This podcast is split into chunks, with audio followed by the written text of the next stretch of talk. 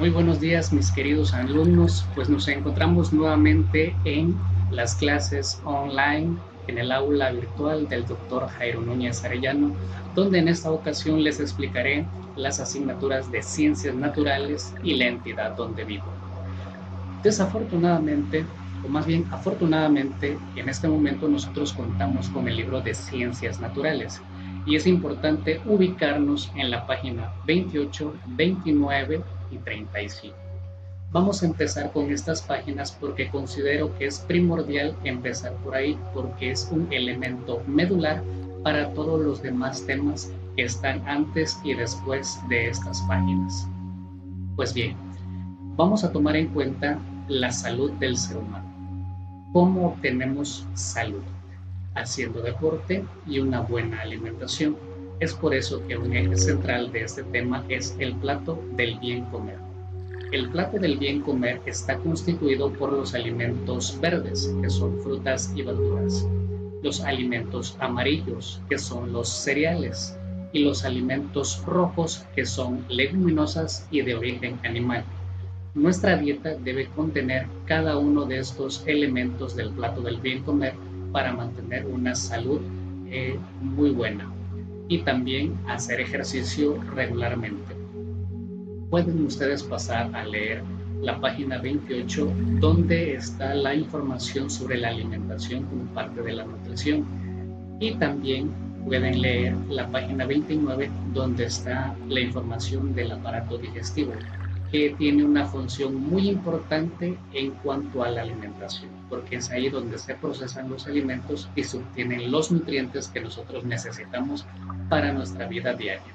Después de haber leído y analizado estas páginas, vamos a pasar a nuestro cuadernillo y vamos a encontrar estas dos hojas.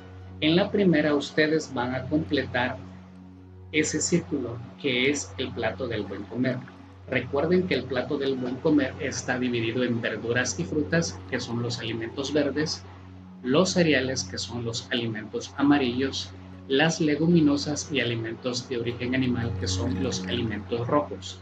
Ustedes lo van a dividir en tres y van a recortar en diferentes revistas, periódicos o libros viejos alimentos que correspondan a cada una de sus categorías. Verduras y frutas, cereales, leguminosas y alimentos de origen animal. Después de haber realizado esta hoja, vamos a pasar a la hoja del sistema digestivo. En esta parte ustedes pueden recortar estas partes para colocarlos donde corresponda.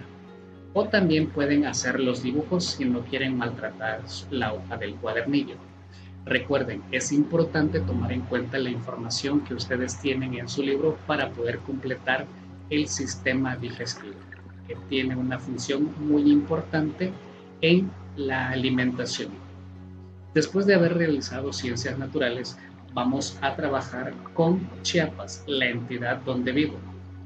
Desafortunadamente en estos momentos no tenemos el libro de la entidad donde vivo, pero pueden buscarlo a través de internet para que se den cuenta de las actividades que tienen ahí.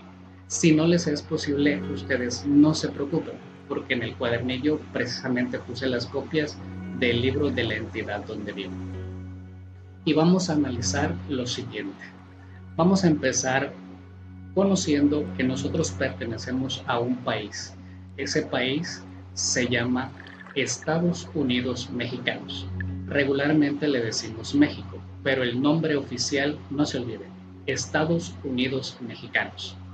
Después de entender que pertenecemos a este país, también debemos de conocer que pertenecemos a una entidad, es decir, a un estado. El nombre de nuestro estado es Chiapas y vamos a conocer cuáles son los límites territoriales de nuestro país y de nuestro estado. Por aquí hay dos páginas, se alcanzan a ver. Pero bueno, esta página la tienen como copia en su cuadernillo y es importante que ustedes pongan mucha atención ahí porque van a resolver las preguntas que vienen en esa parte.